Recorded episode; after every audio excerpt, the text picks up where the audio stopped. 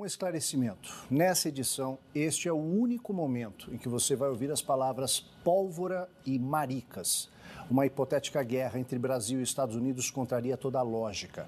Não damos espaço para homofobia e 162 mil mortos não admitem qualquer adjetivo de palanque, só atitudes de enfrentamento para salvar vidas. Gastamos 30 segundos com o diversionismo de hoje. Agora vamos às notícias que realmente podem mudar a sua vida. É com essa fala de Aldo Quiroga, jornalista do telejornal da TV Cultura, perfeito, sensatíssimo, que a gente começa esse podcast, ok? A gente não vai falar sobre nada disso que o, o Aldo falou, mas nós temos um milhão de outras coisas para falar, né, Lud?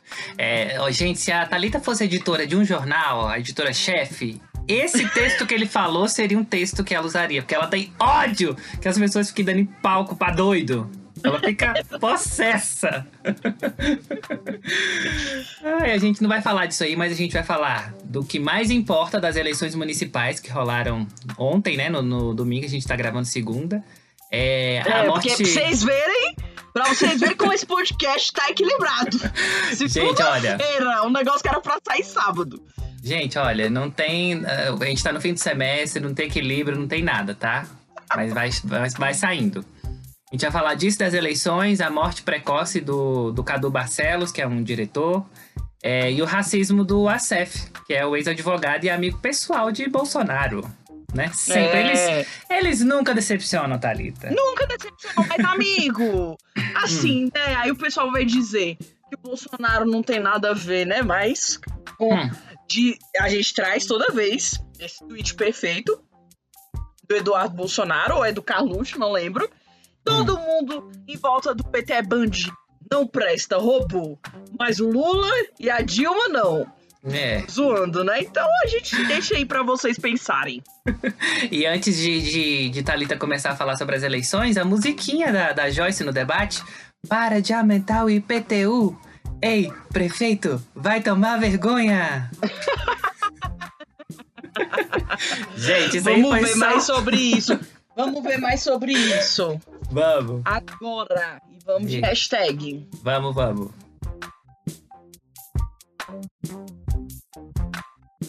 Gente, as eleições 2020, preocupação das cadeiras das câmaras municipais, né? Com os uhum. vereadores e das prefeituras no Mundinho BR ocorreram ontem, né? No dia uhum. 15, como o Lud falou. Como você também sabe, porque esse podcast, a gente não pode é, esquecer, né, que ele se trata do Twitter, e o Twitter estava totalmente imerso nessa questão, é, né? Sim. E aí a gente quer falar um pouco sobre algumas situações que nos fizeram gargalhar, mas também nos fizeram refletir, coisas que nos deixaram indignados e também coisas que fizeram a gente chorar de esperança. Ontem, particularmente, eu fui dormir, depois que eu orei, eu fui dormir chorandinho de esperança, com meu coração muito queridinho. Então, a gente quer trazer um pouquinho disso aqui para vocês. Né, Lud? Sim, sim. Tá, então vamos lá, gente. Primeiro de tudo, a gente tem aqui os debates. os debates, Ludgero. Lud, ai, que ai. saudade que eu tenho de debate, velho, meu Deus do céu. Porque no debate a gente vê que o brasileiro ele é extremamente sem noção em qualquer área, inclusive Sim. na política. Sim.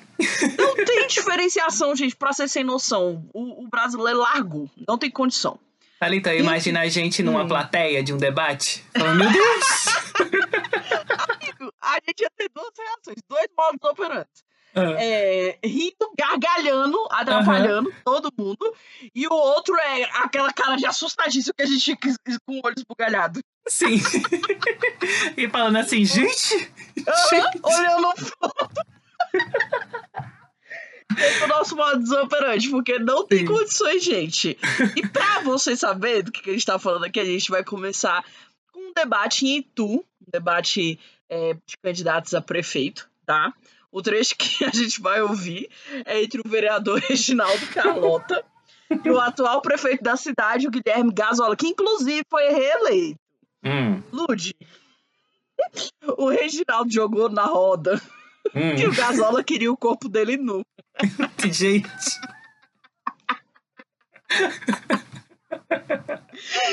Incrível, Então, gente, bora ouvir e vamos ouvir a resposta também. O cronômetro estiver, a sua réplica está autorizada. É, senhor Guilherme Gazola, eu acho que de covardia o senhor entende mais do que eu. E vou aproveitar agora que está em público, vou contar aquele segredinho nosso. Que logo que eu fui eleito vereador, por que começou a nossa treta? Porque o senhor uma vez me chamou para tomar um vinho e comer um peixe em um motel. E eu falei para o senhor que não iria. O senhor lembra disso? Eu, a proposta deu nisso tréplica do candidato Guilherme Gazola. Eu fico nosso... pensando se o candidato imagina que isso possa sequer passar a ser verdade, até porque se essa opção tivesse, bom gosto teria. Não teria um mau gosto, em especial na questão estética, intelectual e muito menos na questão caráter. Então não teria nenhum problema em relação se tivesse a minha opção sexual diferente, que não tem, até porque respeito as opções sexuais. Mas com certeza não seria você. Escolheria algo bem melhor. Então fique absolutamente tranquilo em relação a isso. Fique tranquilo em relação ao seu estilo acho que está demodé. Demodé é aquilo que caiu em desuso. E o que caiu em desuso realmente deve abandonar a cidade. Obrigado, candidato. Os senhores podem Ligero, demodé, Ligero. O estilo demodé, mozão. Caiu em desuso. Meu, ele teria um bom gosto. Olha que resposta elegante, Ligero. Pelo menos trouxe um pouco de dignidade pro debate, porque, gente... Não, gente, a cara dele de tão sem graça ali, o mundo dele caiu ali naquela hora. Cara, imagina, porque, cara, eu não ia esperar. Imagina Sim. a pessoa ir do lado e você me convidou pra tomar um vinho e comer um Sim. peixe no motel.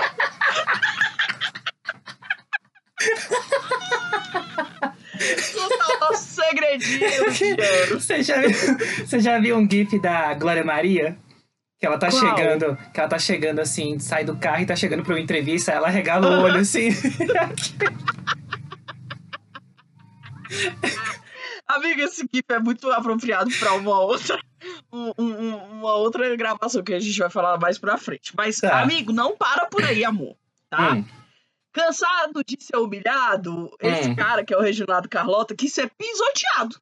E hum. ele conseguiu com o candidato Ocimar Scopel.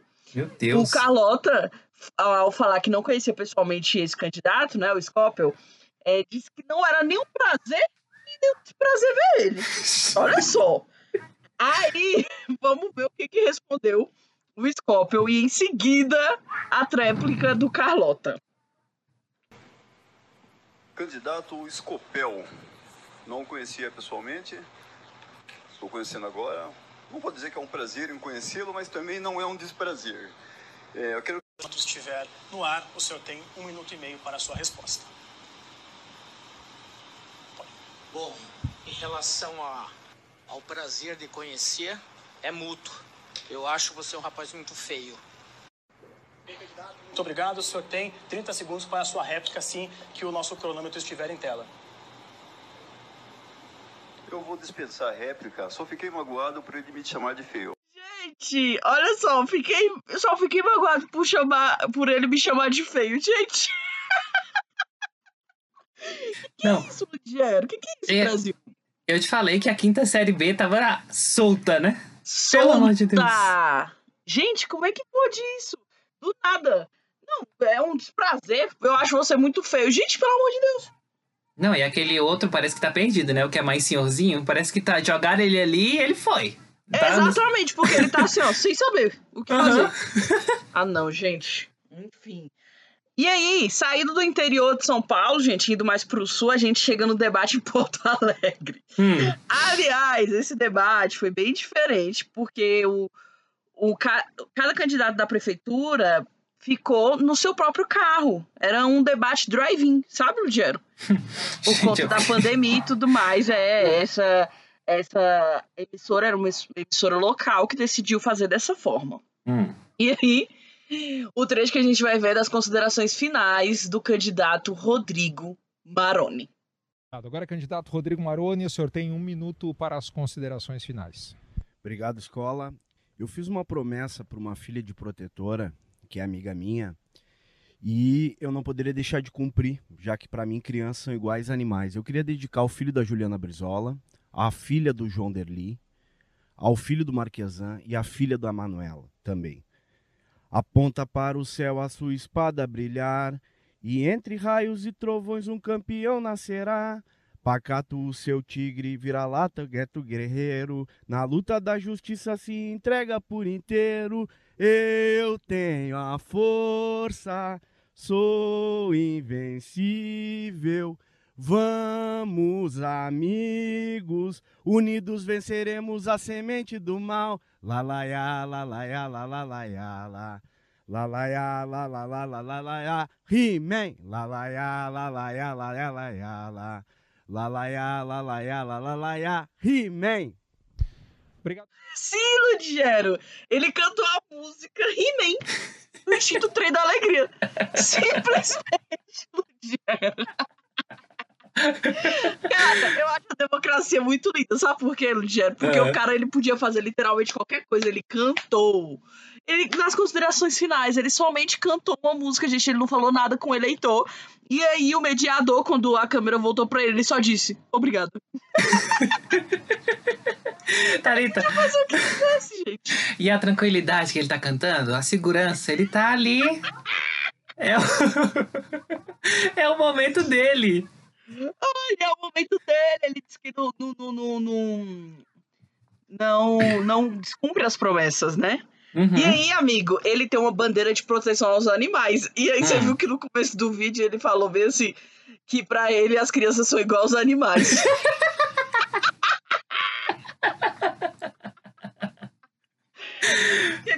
a promessa, ô Oh, meu meu. pai.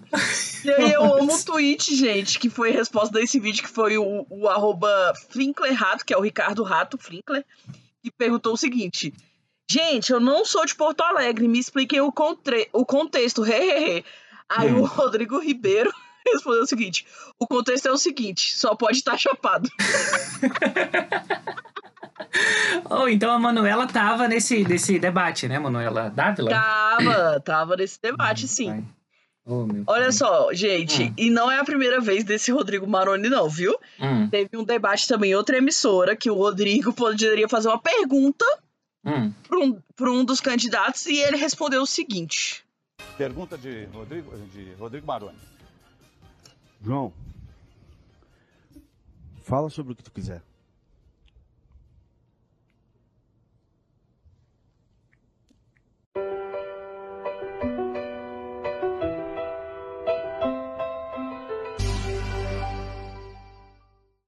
Gente, olha só, o, o- é porque vocês não viram esse vídeo. Eu vou, eu vou ver com o Lute se a gente retuita algu- esses vídeos que a gente tá falando aqui. Mas a cara desse João, desse candidato aí, é maravilhosa. É a cara da Glória Maria que o Lute falou. É, é essa. Falando assessoria, me salva. Gente, pelo amor de Deus! E aí não precisa nem dizer, né, que não deu pro Maroni. Em Porto Alegre vai rolar o segundo turno entre a Manuela Dávila, que é do Uhum. PCdoB, e o Sebastião Melo do MDB. Manuela tá lá na frente. Vamos ver o que vai acontecer. E agora, gente? A Hum. gente quer mostrar pra vocês que a vergonha alheia não é só um direito do político local, né? Dessas cidades que estão um pouco fora, né? Da mídia. Não, gente. Grandes nomes da política nacional também pagaram vexa. Dessa Hum. vez foi em São Paulo, no último debate entre candidatos à prefeitura paulista na TV Cultura. Primeiro a gente vai ver uma resposta dada ao bandido humilhador de trabalhador, o Celso Russomano. Tá? Ele se dirigiu ao candidato petista Gilmar Tato e o Gilmar respondeu, queridos. Então, entra aí pra vocês o vídeo.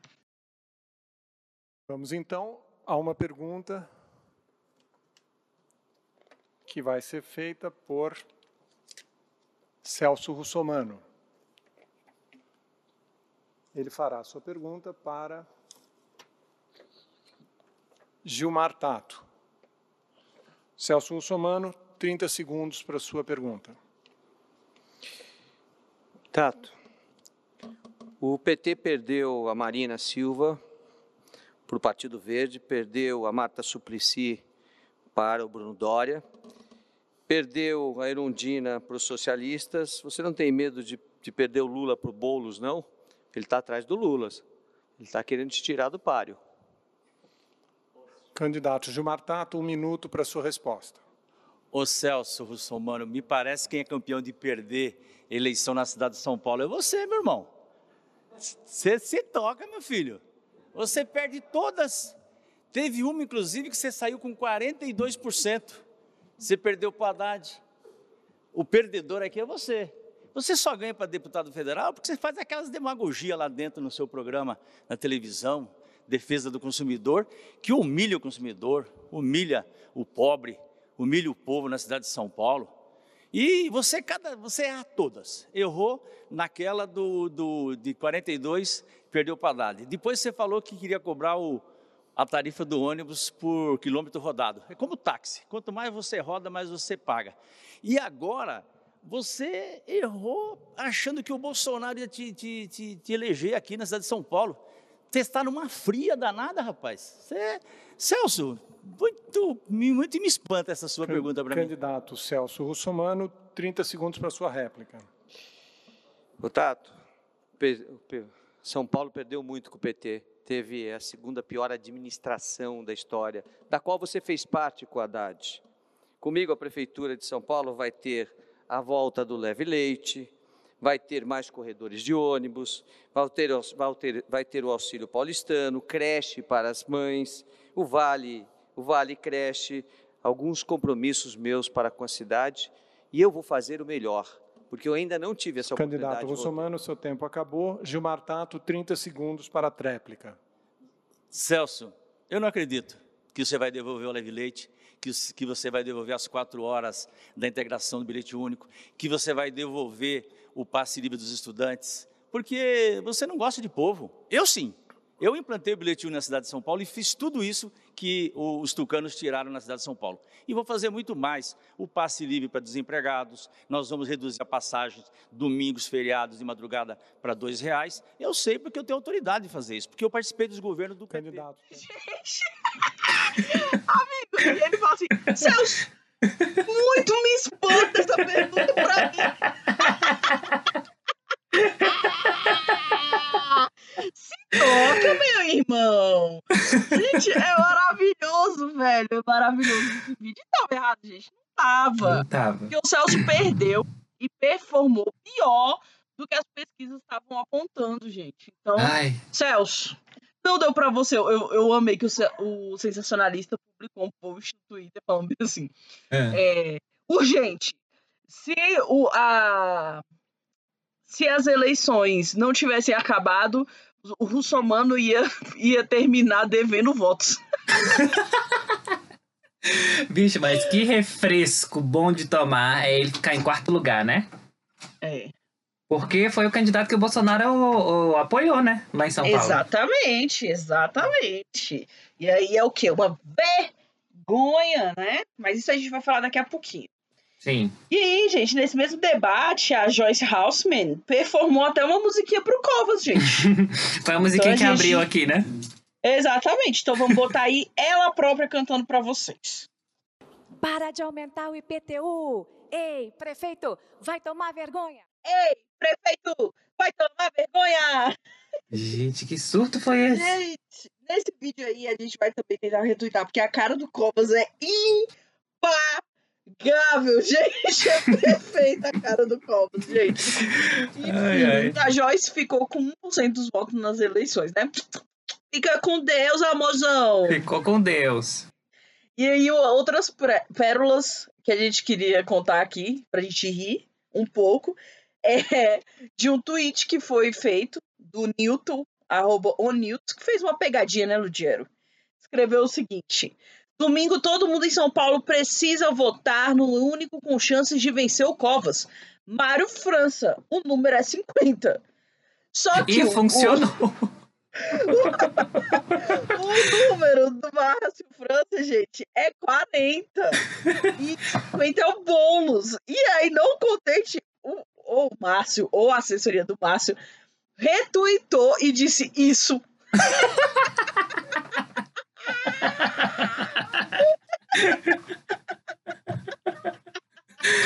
ai, ai. Gente do céu, e funcionou, Ligero. Funcionou. Funcionou. Você tava certíssimo.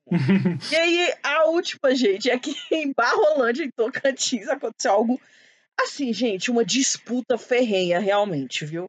Uhum. Por quê?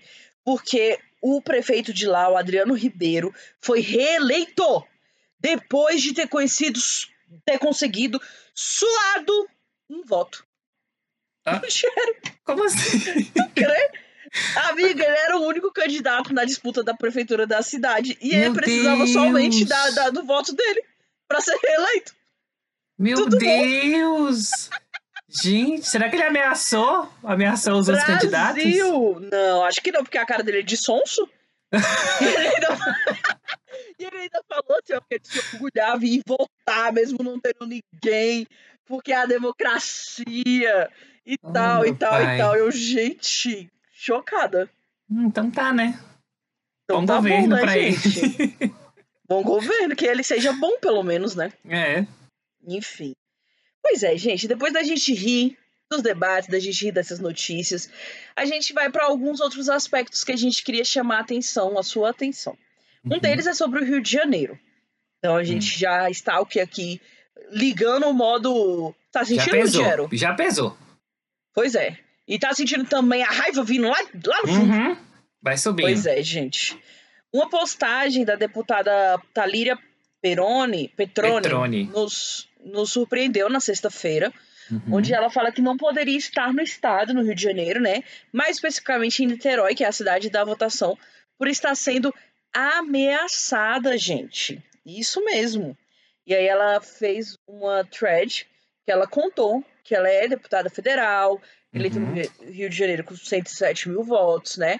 Mas que ela é uma mulher negra e que isso a fez ser- ter sempre um ato político, né? Uhum. A política é uma verdade na vida dela desde que ela nasceu. Ela falou: política é quando minha mãe, com o barrigão da minha irmã, exausta depois do dia de trabalho, carregava ela num, num braço e com o outro segurava o irmão, subindo ladeira abaixo para voltar para casa com medo de levar tiros.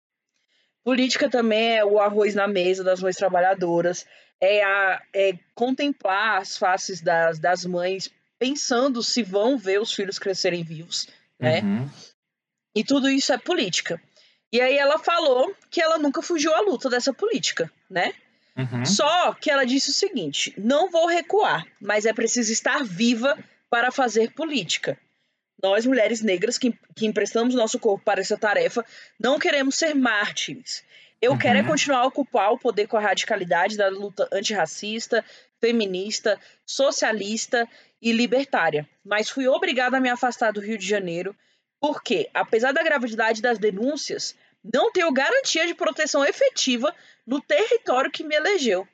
A violência política no Brasil nos coloca ainda mais distantes de uma experiência verdadeiramente democrática. Diante disso, anuncio e denuncio que não poderei exercer meu direito ao voto. O direito de ter classe 50 e eleger, aí ela ia é, votar por- pelos dois candidatos do PSOL, que é o Uhum. Flávio Serafini e a Josiane Pessânia, né? Uhum. E aí ela falou: por isso faça um apelo. Quem puder, compareça às urnas para dar um basta ao projeto autoritário e anti-povo. Gente, o Rio de Janeiro, ele. Ele é maravilhoso. Eu amo o Rio de Janeiro. Eu tenho amigos queridos e família do Rio de Janeiro. Minha família é de lá, minha família paterna.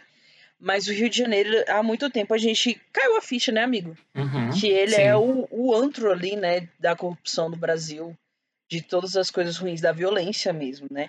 Ele tá Sim. tomado por milícias e ele é dirigido por um poder invisível e ilegal Sim. que é permeado por interesses obscuros escondidos da população, mas totalmente sentidos por ela. Sim, sim. Então, a compra de votos, por exemplo, é muito comum. E a milícia cobra, sim, de várias formas. É, eles fazem uma checagem, a galera tava falando, né, que mora no Rio de Janeiro, que os milicianos fazem a checagem, Hum. é, porque existe um, um- Como é que eu posso dizer? Sabe a nota fiscal? Hum. Pois é, existe como se fosse a nota fiscal do registro de cada urna, que mostra quantos que foram, né? Quanto, quantas pessoas votaram. E aí, Gente. eles que têm os dados de tudo, que a gente já falou aqui, como os milicianos são totalmente Sim, poderosos. Sim, sim. Eles têm os dados e batem os dados das pessoas que, que são pertencentes àquela zona eleitoral para saber se votaram mesmo naquelas pessoas e vão um a um cobrando. E não é de uma Gente. forma boa, né? E nem gentil. Então, é somente uma visão nacional interligada para destronar isso mesmo. Para Uhum. começar a ir mudando aos poucos. Então é o seguinte, a gente não pode desprezar os pequenos municípios. A gente não pode desprezar os pequenos municípios do Rio de Janeiro ou de qualquer outro estado do Brasil, porque eles importam muito. Sim. Hoje o Lud mesmo compartilhou um, um tweet, né? Do, hum. do René, não foi amigo? Do René ah, Silva, do, da. Voz das Comunidades, dele mostrando como que o Complexo do Alemão tinha votado. Eles votaram inteiramente no Crivella. Sim. E aí, por que, que eles votaram nisso? Será que a, a, a esquerda foi lá é, dialogar com essas pessoas? Será que eles foram tentar fazer é, reconstruir né, o, o, pensamento dessas pessoas? O que, que será que aconteceu? A gente está não é de hoje que, que a esquerda está menosprezando bastante os pequenos, né? No Rio de Janeiro, principalmente. E aí o pessoal tá falando, ah, porque o Crivella tem muita massa evangélica, mas a Benedita também tem. A Benedita, ela é a candidata do PT. Ela é evangélica, né? Então, eu acredito que por não dialogar com os pequenos e os diferentes, o Rio de Janeiro não conseguiu trazer uma mudança progressista na capital. E aí a cidade vai ter que escolher em um segundo turno entre o Eduardo Paes, do DEM, que é ex-prefeito, e o Marcelo Crivella, do Republicanos, que é o atual prefeito, que é o prefeito que é, tem usado o Estado principalmente para empoderar né, a instituição aí evangélica mais propriamente a universal.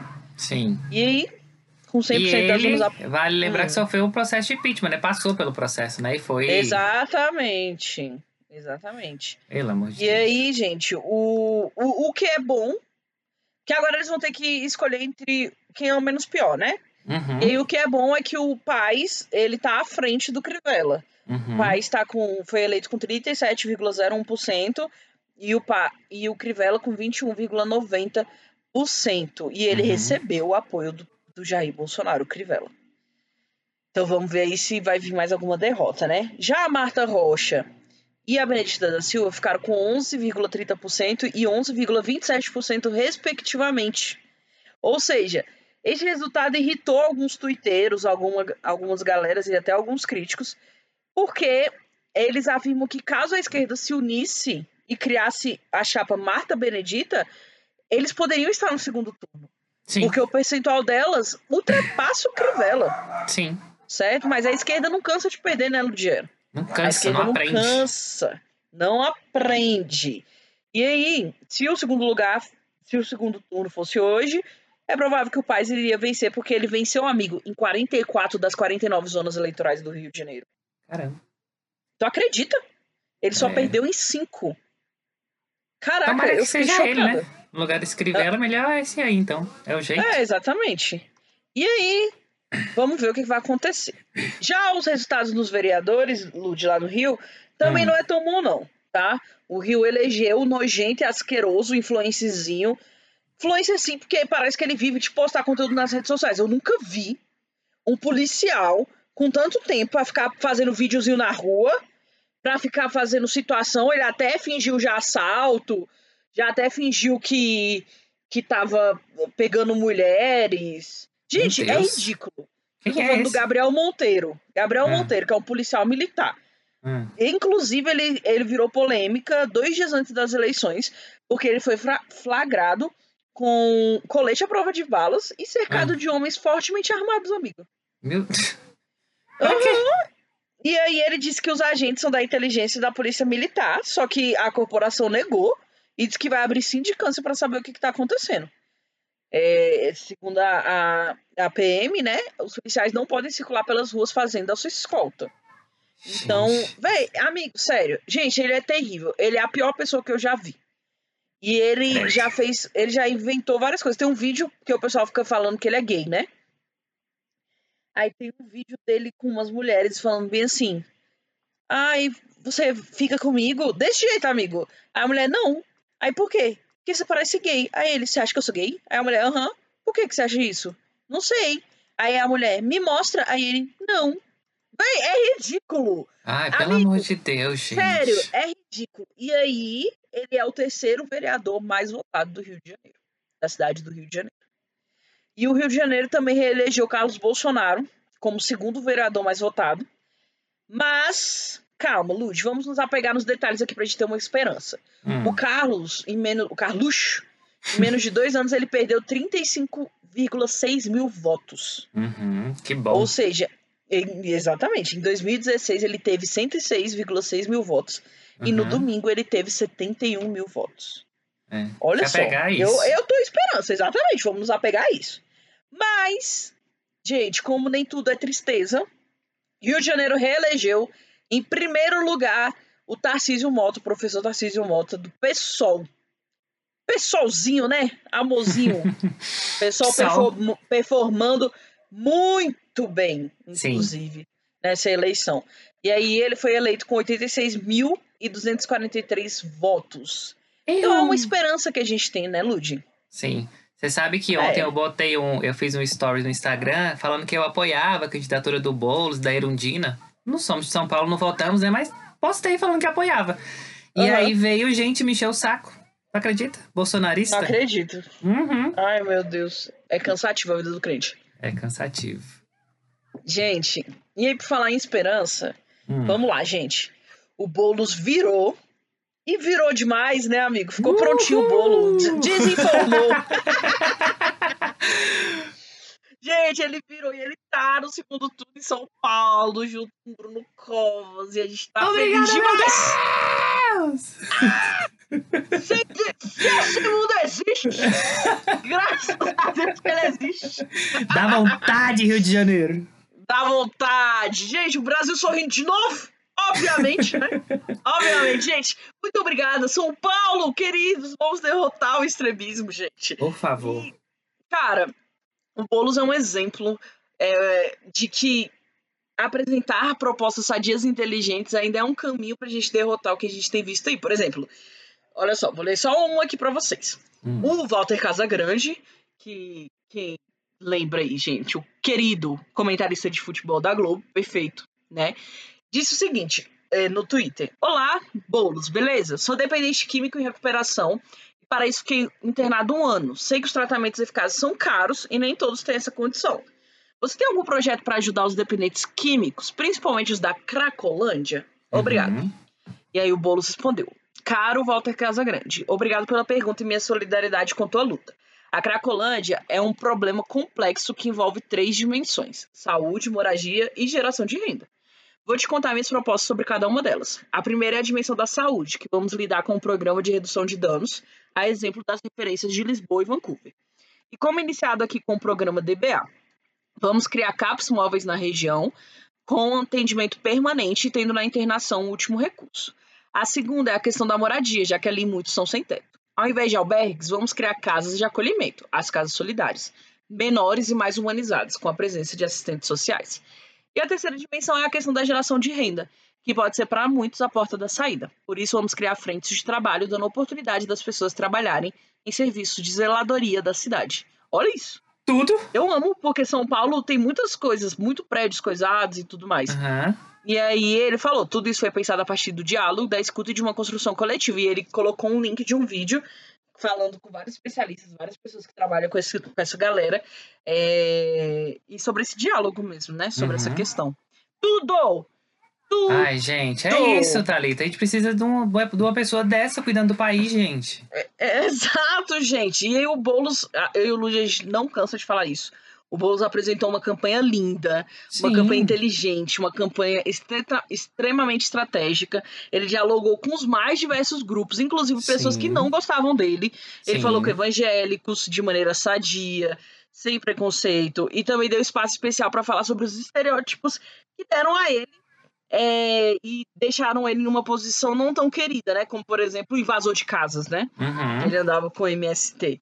E aí ele fez esse diálogo mesmo com essas pessoas, ele tocou no ponto, né? E foi desconstruindo essas coisas. Tudo Sim. de uma maneira bem humorada e também séria, gente. E, e, cara, foi lindo, sério. Uma campanha linda, é, extremamente necessária para esse tempo que a gente tá vivendo. Então, se você não viu de perto, vai até o perfil dele lá no Twitter, Guilherme Bolos, e veja essa campanha linda.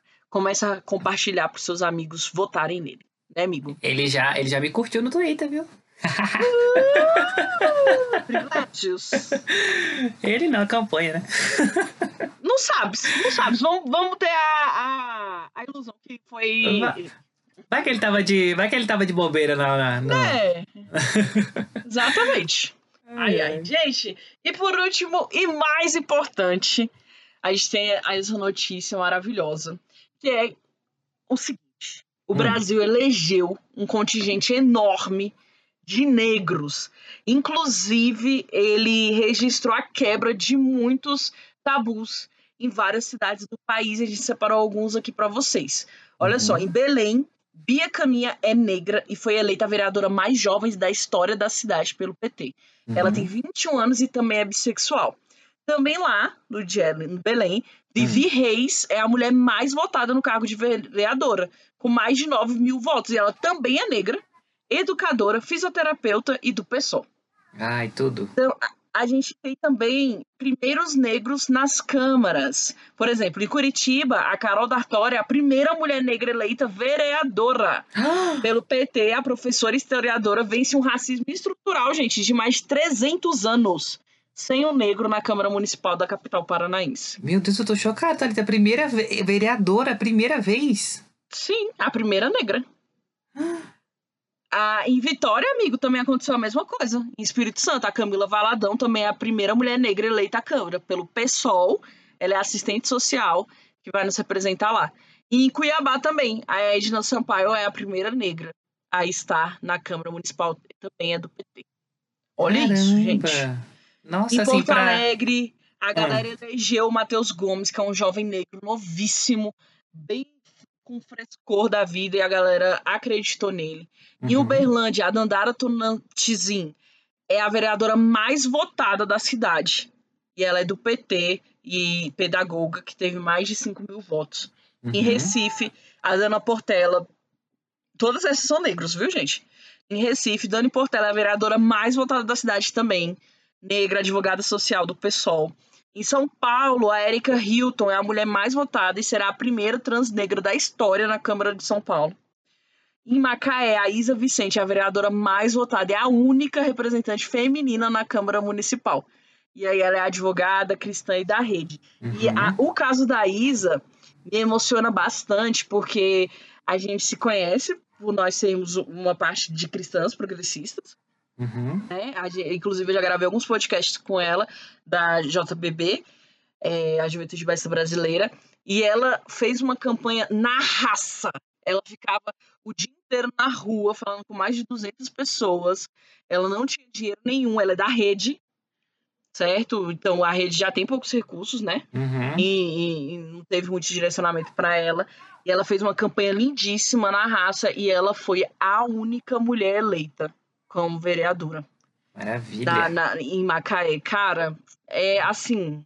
Tem muitas outras histórias e a gente vai parar aqui por conta do tempo, mas esse é um sopro violento de esperança nos Uhum. nossos corações, gente. Então, assim, junto a isso, a gente vê que a maioria das indicações e os apoios feitos por Bozo não vingaram. Inclusive, a vergonha foi tanta que o post em que reunia as indicações, ele apagou esse Sim. post. Sim. Então, assim, são motivos pra gente esperançar, são motivos pra gente continuar. Eu já falei aqui pros meus amigos, é, tô avisando agora pra você, Lud, que Hum. é só eu formar, querido, que vocês vão me ver, eu vou ser insuportável. Eu vou dedicar minha vida em virar voto. Eu vou ir bater em porta em porta de bolsonarista e vou virar esses votos, porque eu não aguento. Em 2022 a gente tem que tirar esse extremista, essa pessoa que tá proibindo vacina, essa pessoa que querendo é, querendo ou não é responsável por um número enorme de mortes no nosso país por Sim. conta de uma má gestão. Então a gente precisa nos dedicar, gente. Eu sei que vocês estão cansados, mas a gente não pode desistir. É isso. Vamos fazer igual o Boulos, vamos dialogar com quem a gente quis matar. Sim. Porque a gente precisa entender que opiniões mudam, pessoas crescem. E a gente tá aqui pra isso, né? Sim, e, e parece que são só números, né? A gente falando, Thalita, mas ter essas pessoas lá representando a gente, caramba, é, é isso que precisa acontecer, né? E a gente vai Exatamente. aos pouquinhos. Vai de vereador, vai pra prefeito, vai pra governador e vamos indo. Exatamente. E vamos que vamos, gente. Segura nós. Bora, vamos de próximo assunto. queria um longo prazo. Mas eu acho que é, na minha área, na comunicação é, e nas artes, assim, eu acho que a gente está tá numa, lá numa crescente por conta do, do, da linha cronológica mesmo do, dos direitos. Né? A gente vem conseguindo brigar e ter novos direitos. É, a gente para perceber que. É, e, e, na verdade, e agora ter coisas que, que a gente brigou e conseguiu, mas que estão no papel e que acho que agora elas vão começar a ser. A ser a, a, a realmente existirem na prática para os jovens, mas não jovens como eu nem a próxima geração, mas acho que é um pouco mais à frente ainda. Bom, gente, agora um, um tema um pouco triste, um pouco não, muito triste, né, Talita? É, essa muito. voz que, que introduziu esse, esse bloco é do dançarino, produtor, roteirista e professor Carlos Eduardo Barcelos Sabino, mais conhecido como Cadu Barcelos. O Cadu, infelizmente, foi assassinado a facadas na madrugada da última terça-feira, no centro do Rio de Janeiro. O Nossa. William Oliveira, que é amigo do Cadu, acredita que ele foi vítima de um latrocínio, é quando a pessoa é assaltada e em seguida é assassinada, né? Uhum. Segundo ele, o Cadu foi assassinado possivelmente por conta de um celular, um Rio Card, que eu acho que é o bilhete único deles, né? E, e um punhado de reais. E por uma besteira, né? É, e aí, como vocês, como vocês puderam ouvir no áudio que abriu o, o, bloco, o Cadu tinha uma preocupação de, por meio da comunicação, da arte, do cinema, contar a história de grupos marginalizados, sobretudo aqueles que moram nas comunidades do Rio de Janeiro. É, ele próprio foi morador do, do Complexo da Maré. O site Maré de Notícias Online conta que o Cadu era um grande colecionador de produções, começou bem cedo experimentando o universo audiovisual nas organizações não governamentais da Maré e também na arte, atuando no grupo Corpo de Dança da Maré, é, seus futuros trabalhos viriam do aprendizado na Escola de Cinema Darcy Ribeiro e na Escola Popular de Comunicação Crítica, do Observatório de Favelas, onde ele também foi professor. Que legal, gente. Sim. O Cadu produziu curta-metragens, filmes, séries, documentários, a maioria sobre a temática periférica e usando o olhar local, né? De experiência e crítica social, porque ele morou nesses lugares, né? É, e aí, algum dos trabalhos que ele fez foi o Feira da Teixeira, de 2006, Crônicas da Cidade, de 2007, Cinco Vezes Favela, Agora por Nós Mesmos, de 2010, Mais Favela, de 2011, Cinco Vezes Pacificação, de 2012. Em 2020, esse ano, ele estava trabalhando como diretor artístico do grupo musical No Lance e era assistente de direção do programa Greg News, da HBO, que é do Gregório do Vivier, né? Humorista. Uhum. E aí, nesse longa, Cinco Vezes Favela Agora por Nós Mesmos, que ele é dividido em cinco episódios, tá ali, o Cadu dirigiu o episódio Deixa Voar. A história se passa lá no Complexo da Maré e conta a história de Flávio, o nome do personagem, que, para buscar a pipa do amigo, é obrigado a ir a um território dominado por uma facção rival. Uhum. É, na época do lançamento, o Cadu comentou que estava cansado de sentar em frente à televisão e receber luz. Ele queria mudar de lado e reluzir. Achei isso tão bonito.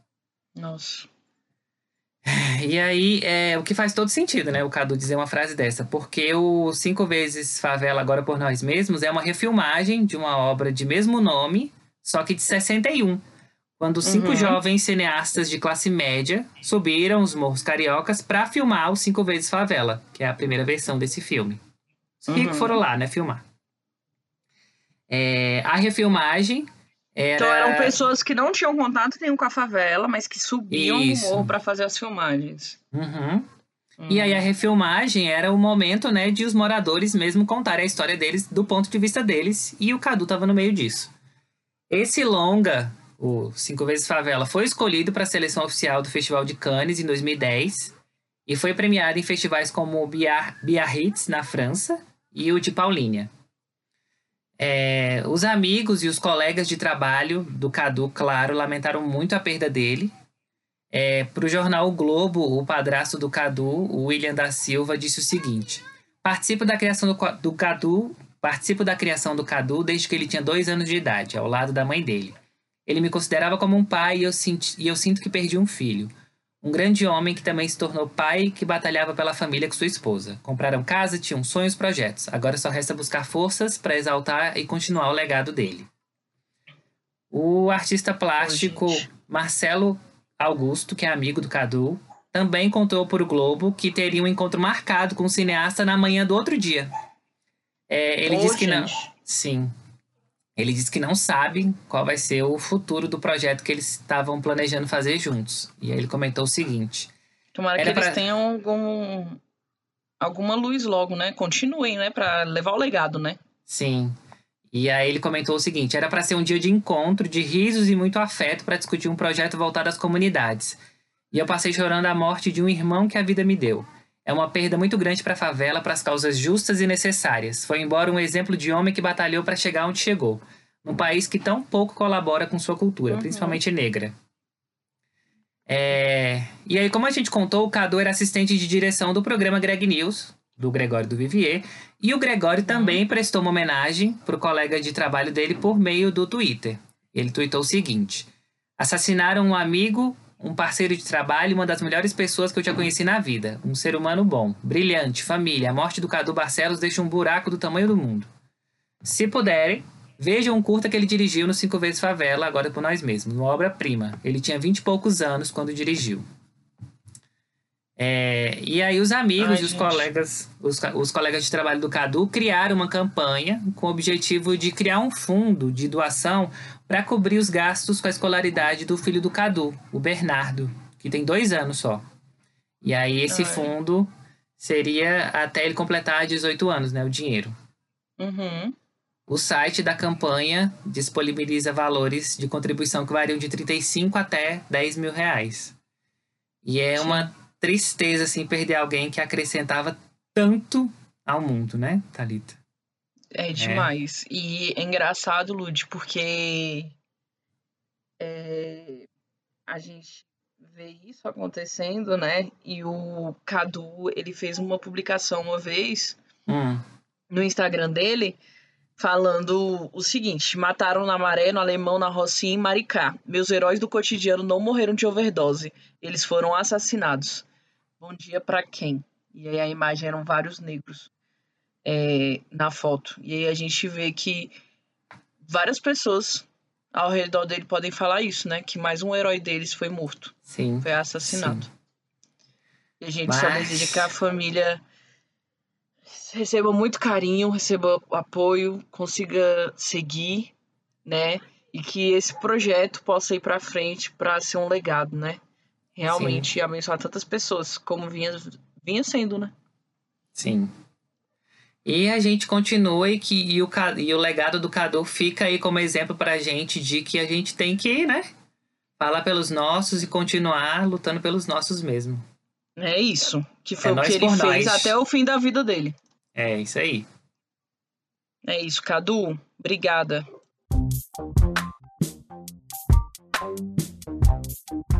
Gente, e, e o último caso, tá vendo, gente? A gente não consegue. A gente não consegue. A gente só fala de questão racial nesse podcast. não tem condição. Não tem condição.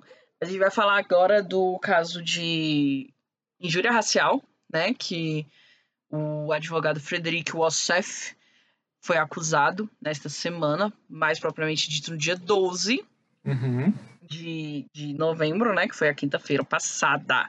O que aconteceu, gente? Ele, como a gente já disse, né? Ele já foi o advogado do Bolsonaro, já foi o advogado do senador Flávio Bolsonaro.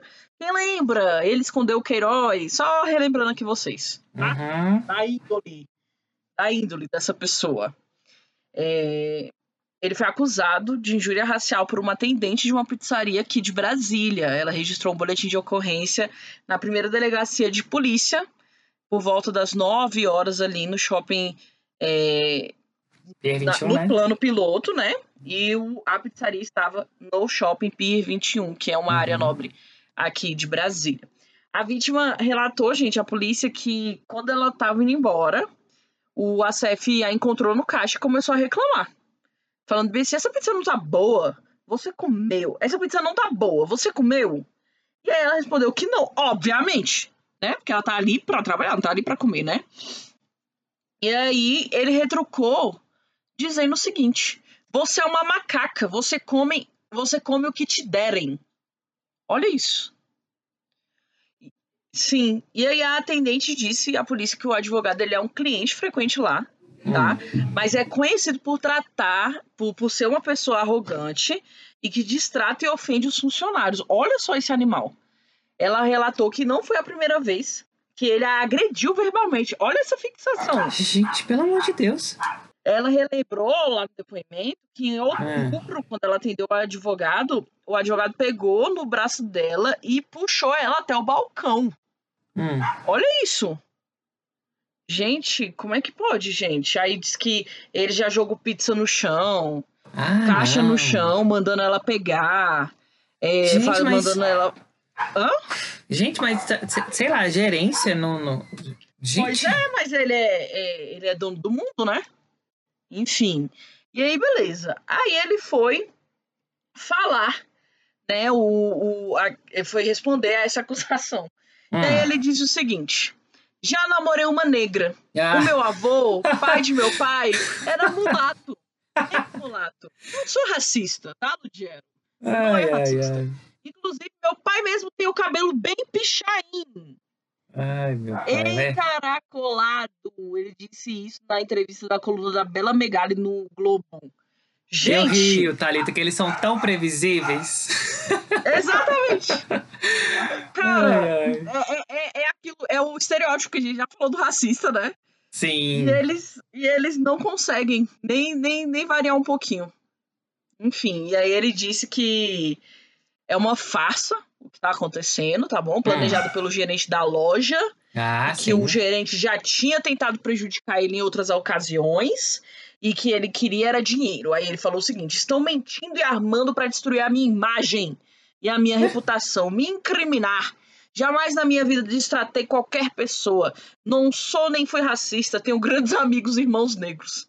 Tu Ai, quer queimar, gente. Thalita, tu quer queimar mais a imagem do que tu ser advogado dos Bolsonaro?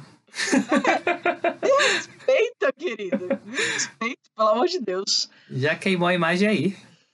Ai, ai. Aí ele foi. Aí não contente, amigo. É. Pra fechar, ele ainda foi na delegacia pra prestar queixa contra a funcionária Ah, por para, viu? denunciação caluniosa. E aí ele disse o seguinte: quem tá patrocinando isso aqui? Quem tá por trás disso? Aqui tentaram um plano, alguém contratou, patrocinou e pagou advogados caros e famosos de Brasília. Em nenhum momento eu chamei a moça de macaca, nem chamei de negra. Importante dizer, ela não é negra. Não acredita? Olha, ainda determinou.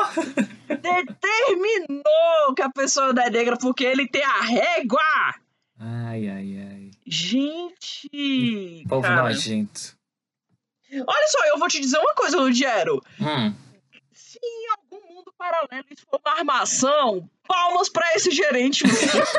Entendeu? eu só quero dizer isso. Conte com meu apoio. que esse infeliz precisa passar uma raivinha. Ai, ai, é. Realmente, a raiva que ele faz o Brasil passar, ele merece. É doido, é? Ai, ai. Mas enfim. Vamos de próximo assunto que eu não quero mais falar desse babaca. Vamos, vamos.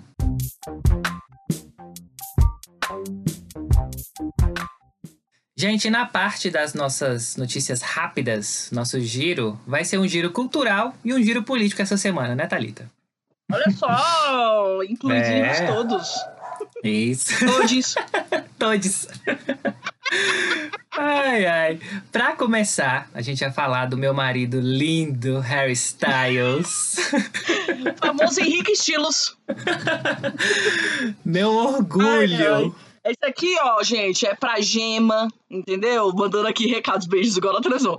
Essa aqui é pra Gema, Gabi Cury e Ah. Roberto, que amam, amam o, o Henrique Estilos. Isso. Ó, ele foi o primeiro homem, Thalita, a espa- a estampar sozinho a capa da revista de moda Vogue. Na capa da Olha edição. Na capa da edição britânica desse mês, ele aparece com um vestido de renda e um paletó preto com a chamada Harry Styles faz suas próprias regras. Ele faz as regras dele. Eu Na entrevista que ele concedeu à revista, o ex One Direction, né, que era o grupo que ele participava. Eu nem lembro, eu nem lembro dessa parte que ele é. Sim.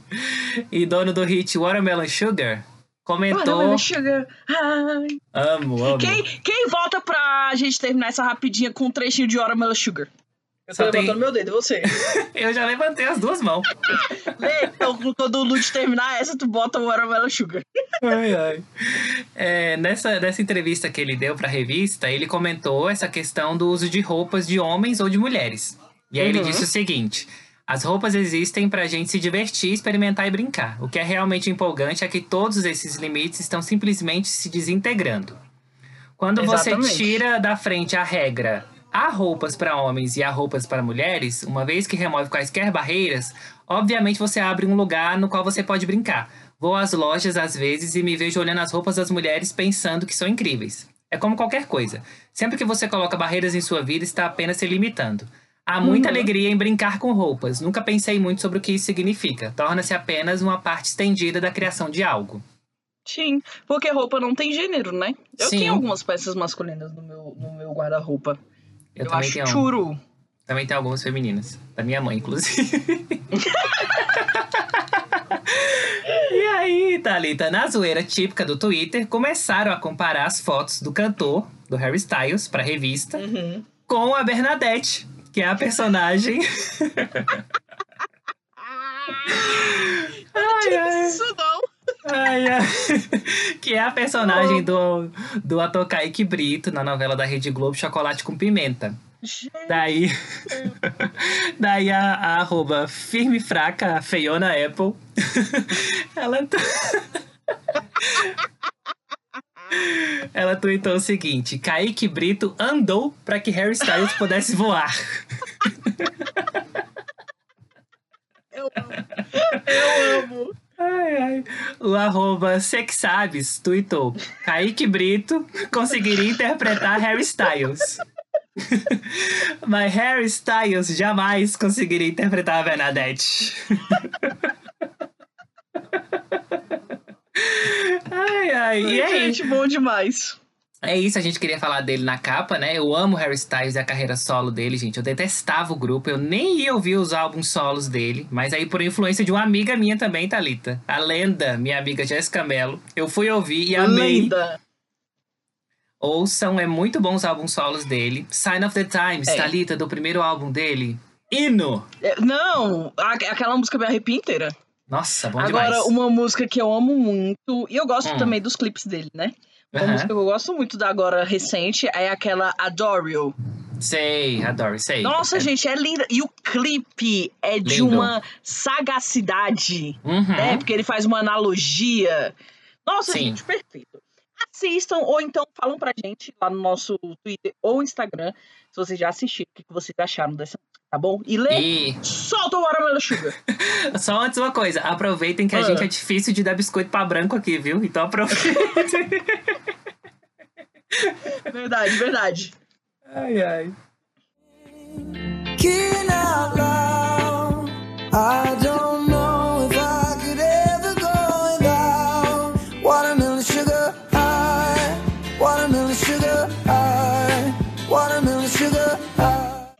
agora, falando um pouco dos nossos orgulhos nacionais, né? Respeita Uhum. o serviço negro, Ludgero.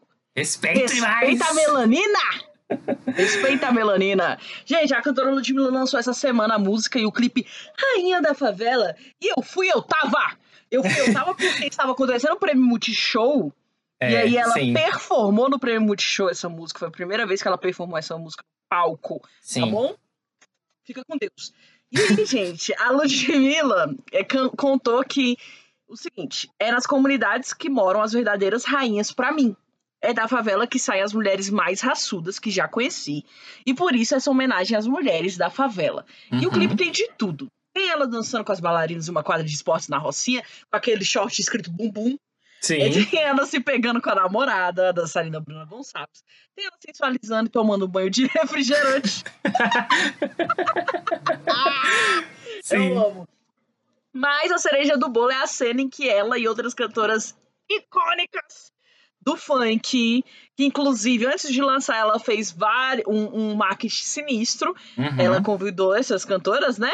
Pra elas Uhum. falarem um pouquinho sobre como que era a vivência delas nas favelas e tudo mais, que são Tati Quebra Barraco, ícone, Taco, é... A madruga boladona. Valesca Tati. Popozuda, de Uhum. sainha. MC Kátia Fiel e MC Carol de Niterói. Lenda.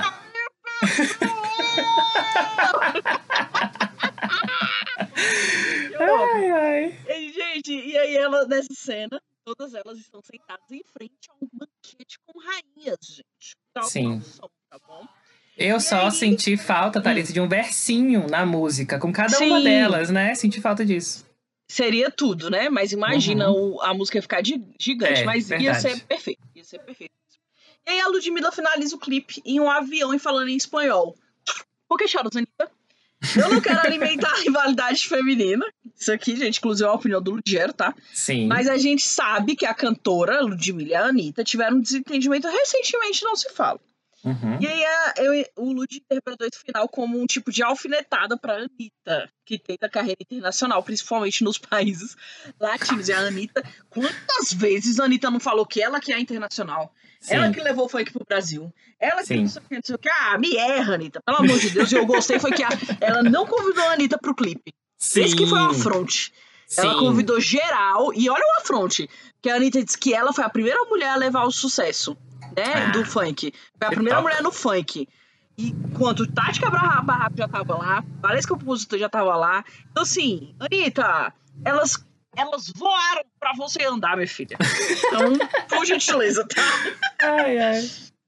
E aí, E aí- Ah. é, eu imagino que no dia que a Ludmilla e as outras cantoras de funk se encontraram pra gravar o clipe, a orelha da Anitta ferveu. Eu amo, deve sido igual a orelha da, da, da Ludmilla Ferveu quando a Anitta gravou Combate. é verdade. Verdade, verdade. Ah, então tudo De certo. verdades aqui nessa mesa. E, gente, o hit é muito bom, entendeu? É uma letra que a gente. Ó, a gente pensa, uhul, empoderadona. Porque ela fala, só tem trabalho lindo aqui. Já Uhum. matei mais um. Aí do lado ela fala, foca no meu bumbum. E uma coisa boa, Thalita, é que ela, ela aproveitou a participação dela no Multishow, na, na premiação, pra colocar trechos dos ataques racistas que ela sofre frequentemente e pra falar sobre isso. A Massa. apresentação foi boa por É. isso também. É, exatamente. E ela até dá a resposta quando chamam o Arão, ela tipo macaca, né? Sim, sim. Show. Beleza, amigo. Tudo. Então vamos para o próximo assunto. Vamos. Gente, e agora a gente vai falar sobre uma decisão. Uma decisão não, né? Que até agora somente o ministro votou. Mas a Sim. gente vai falar sobre um caso que está acontecendo no Supremo Tribunal Federal em relação ao Bolsonaro e as redes sociais. O que acontece, gente? Um advogado que foi bloqueado pelo presidente da República na, no Instagram pediu ao Supremo Tribunal o desbloqueio né, dele para ele ter acesso às postagens. Porque para o advogado foi violado o direito à livre manifestação do pensamento, né? E ele tá certíssimo. E isso é uma coisa que a gente já tem falado desde o início do governo Bolsonaro, porque ele restringiu muito as suas falas, é, tirou da imprensa e jogou nas redes sociais. Então, como é Uhum. que ele vai bloquear um cidadão nas redes sociais e aí impedir ele de ter o direito à informação tão importante, né? Sim. E aí, a votação começou na sexta-feira, dia 13, e até agora somente o, o ministro Marco Aurélio vo- votou. E aí, o, ele é relator né, do caso, por isso que ele já votou. Sim. No voto dele, ele atendeu ao pedido desse advogado, pro, porque para ele não cabe ao presidente da República é, fazer o papel de censor de declarações nas mídias sociais, né? Não é ele que tem que fazer isso. Sim. E aí, é, o julgamento ele tá marcado para encerrar em 20 de novembro. Hum. E até agora somente que o. o- somente o, O Marco o relator é, prefer- proferiu o voto. E aí Uhum. vale ressaltar que o advogado ele foi bloqueado porque ele foi falar na, na, numa publicação do, do, do Bolsonaro sobre a conversa entre a Carla Zambelli e o então ministro da Justiça Sérgio Moro, né? A célebre Que ele- conversa. É, a célebre confessa, foi falar com ele lá e ele não gostou. E aí, gente, o, no- vale lembrar que nos Estados Unidos o Trump sofreu uma derrota semelhante na justiça, né? Uhum. Uma turma lá do segundo circuito de corte de apelação, que é semelhante ao Tribunal Regional Federal, determinou em 2019 que por usar a conta pessoal do Twitter para conduzir assuntos do governo, o Trump não poderia impedir os cidadãos de ver suas publicações, que foi o que a gente já falou aqui, inclusive, né? Sim. E aí, só a título de curiosidade, esse ano o Departamento de Justiça dos Estados Unidos recorreu à Suprema Corte para que o Trump voltasse a ter o direito de bloquear os usuários do Twitter. Tá? Só quero dizer. Ai, e ai, aí, ai. A, a, a defesa deles é que o presidente usa a conta para falar ao público, mas não para dar ao público um fórum para falar com ele ou entre eles mesmos.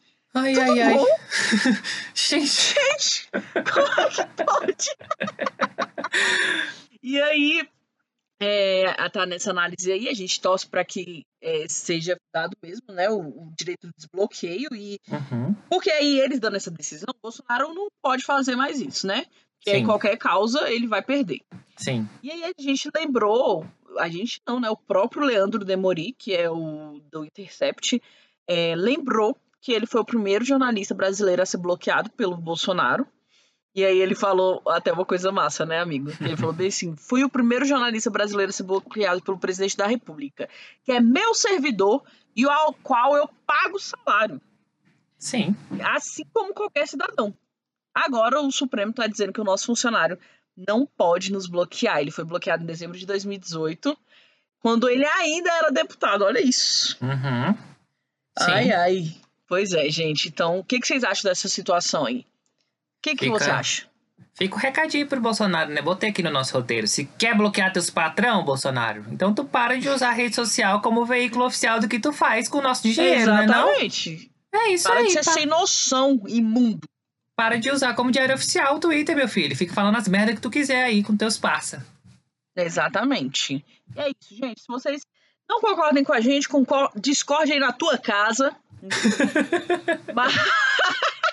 não, mas se você quiser, pode compartilhar também com a gente a nossa informação. Bora pro próximo assunto, Gero. Bora, bora, bora. O que, que aconteceu, Thalita? Na última terça, o nosso querido presidente da Fundação Palmares, o Sérgio Camargo, ele fez o seguinte tweet.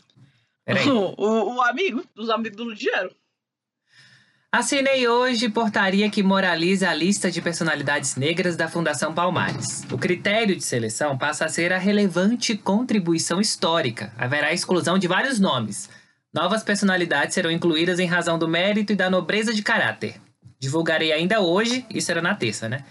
Alguns nomes que serão adicionados à lista e outros que serão excluídos. A seleção dos nomes é da diretoria. Trananana. A portaria entrará em vigor no dia 1 de dezembro, quando serão divulgadas todas as exclusões de nomes, assim como todas as novas personalidades negras antes negligenciadas. Em razão disso, em vez da divulgação de alguns nomes, acho melhor aguardar a data. Ficará mais organizado.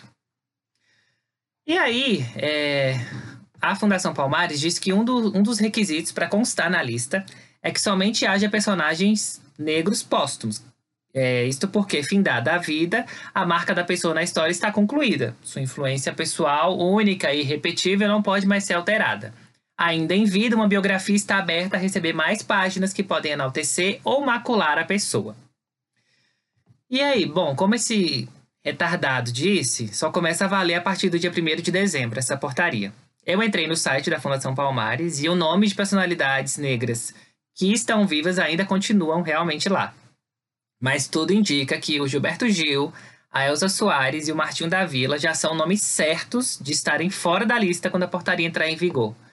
É em 1 Nossa. de dezembro, Thalita. Sim. Eles estão loucos, loucos pra fazer isso. E aí eles usam o argumento, Thalita, de que eles não querem que essa lista seja baseada em é, ideologia. Mas, bicho, se você troca uma ideologia pela outra, cara, pelo amor de Deus. Ah, me poupe. E a, a- a atriz, a Zezé Mota, tava puta lá no Facebook. Ela publicou um textão bem assim, ó. Eu nunca imaginei que depois da ditadura passaríamos por esse momento. Eu estive na inauguração da Fundação Palmares em 98, que nasceu em defesa da cultura negra. Sim, eu disse defesa. Esse homem está no lugar errado e, como eu já disse uma vez, ele é um alienado. Não existe a Fundação Palmares tirar nomes vivos da lista de personalidades negras. Não existe retirar Gilberto, Martinho da Vila, Elza Soares e tantos outros nomes que admiro e respeito. Com tantas ações e medidas a serem realizadas em favor da cultura negra, com tanto trabalho para ele se ocupar, por que o senhor Sérgio Camargo prefere perder o tempo dele e de uma entidade pública brasileira, retirando homenagens justas para personalidades que tanto fizeram por este país? É inacreditável. Esse é o Brasil que vivemos. Disse tudo, É. né? Disse tudo. Nossa, Cara, coitada, viu? É. Cara, ele tá querendo é, se infiltrar, igual a gente falou, né? Ele tá querendo, que é o que a gente tem falado aqui em vários episódios. Uhum. O que o governo Bolsonaro tá fazendo é tornar legal práticas ilegais. Sim. Então, eles estão querendo tornar o racismo e calar a voz de negros de uma maneira legal, Uhum. né? Passado no papel, Sim. decretado oficialmente. Sim. Então, gente, vamos prestar atenção, né? Eu fico igual o Silvio Almeida na entrevista dele do Roda Viva, Thalita. Porra, negão, me ajuda, cara. Eu não quero deixar o colonialismo e o, o- a branquitude fazer a gente brigar, não, mas tá difícil contigo, viu? Porque tu não ajuda. Não, meu filho, eu brigo mesmo com ele. Caramba! É, é igual, é igual uma frase que tem entre as feministas, É. que é bem assim, com, quando a gente se depara com uma mulher sem noção e folgada, é bem assim, minha filha, nenhum feminismo no mundo vai me impedir de dar, descer a mão na tua cara.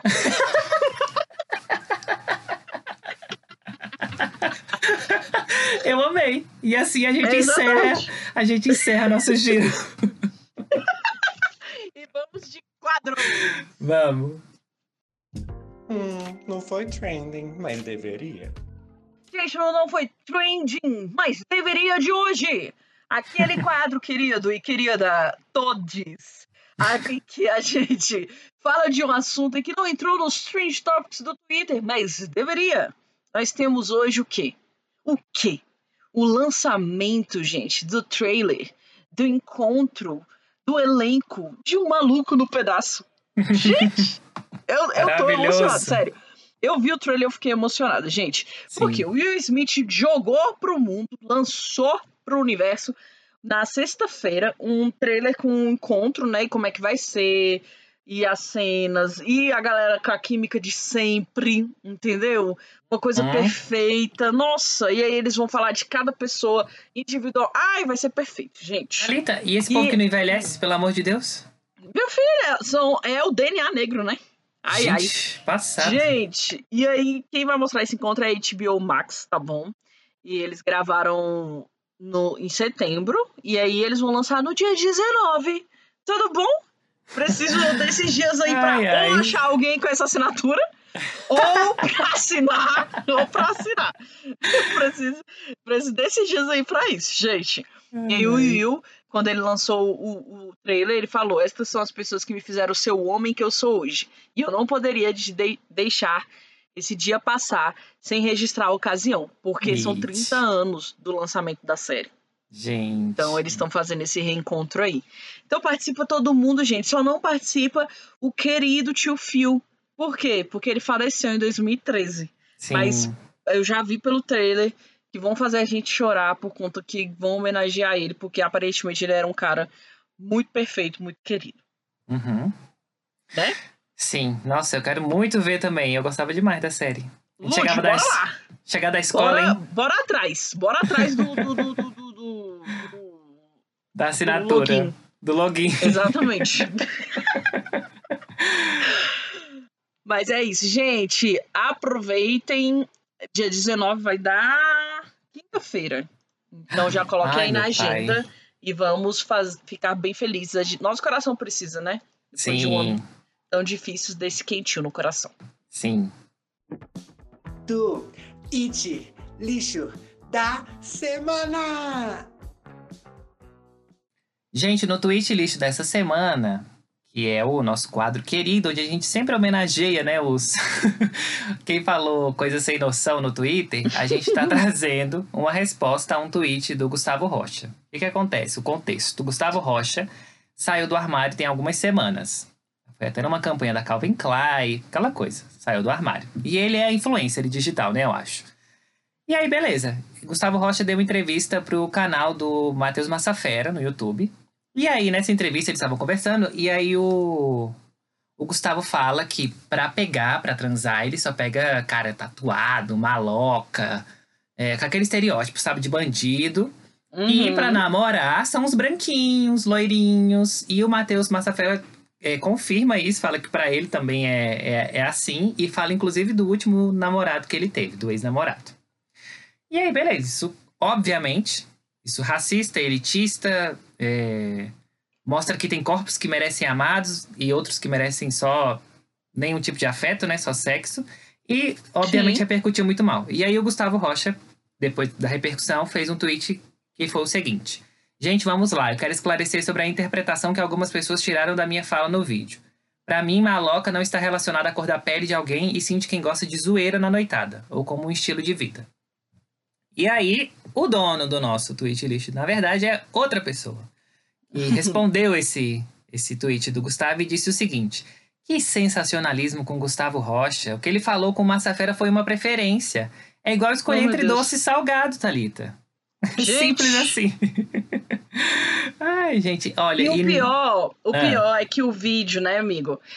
Que o pessoal, ele se apegou muito ao termo maloca, né? Uhum. Só que o que que pegou foi porque o Matheus Massafera, que é o dono do canal, deu exemplos de malocas Uhum. negros. Uhum. Cantores negros. E o, e o Gustavo falou: Isso, isso mesmo. É Uhum. essas pessoas. Então, porque ele queria dizer que era maloca não significava a cor da pele.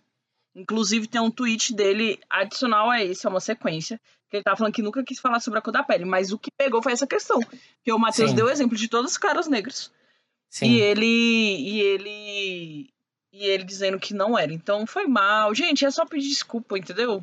Não, eu odeio quando fala bem assim. Ah, e se eu machuquei alguém. No fim do pedido dele, ele tá falando assim: se alguém ficou magoado, me perdoa. Não, cara, pede perdão porque você errou.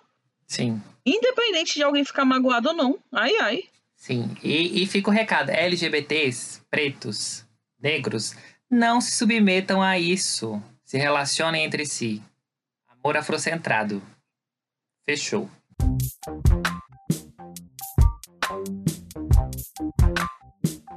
É isso, gente. Nosso episódio está chegando ao fim. E hoje, quem vai finalizá-lo, explicando o nosso videozinho do final, nosso áudiozinho do final, é Thalita, porque esse vídeo tá representando muito a Thalita, gente, esse fim de semestre, que ela tá pra surtar com disciplina, trabalho, é, é não sei o que, não sei o que. Thalita inventa mil coisas pra vida dela. E ela tá Oh, meu al- Deus. almejando a formatura, então ela vai explicar agora como é que ela. Como, a situação que ela tá. Porque a minha vida aqui é uma desgraça. Eu não tenho um minuto de paz. Eu não posso sair pra tomar meu pastel. Tomar um de cana. Entendeu? Devo ficar o dia inteiro na frente do computador, gente. Entendeu? Tá difícil. E aí a gente vai terminar hoje com o Bolsonaro. Bolsonaro, que foi o- a pessoa que proferiu essa. e virou meme, gente, em todo, em todo o Twitter nessa última semana, gente. Então é isso. Se você também está se sentindo assim nesse fim de semestre, estamos juntos, queridos, tá? Se você está assim porque você está triste por qualquer outra coisa, estamos juntos também. Se você está assim porque você é bolsominion, não estamos juntos. Não E estamos. sai desse podcast. Mas, mas é isso, gente. Beijão. Até próxima, próxima semana? Talvez não. Vamos ver, né? Vamos ver. Vamos ver. Quem viver verá, queridos. Mas é isso, gente. Beijo. Beijo, beijo, tchau. A minha vida aqui é uma desgraça, é problema o tempo todo. Não tenho paz para absolutamente nada. Não posso mais tomar um caldo de cana na rua, comer um pastel.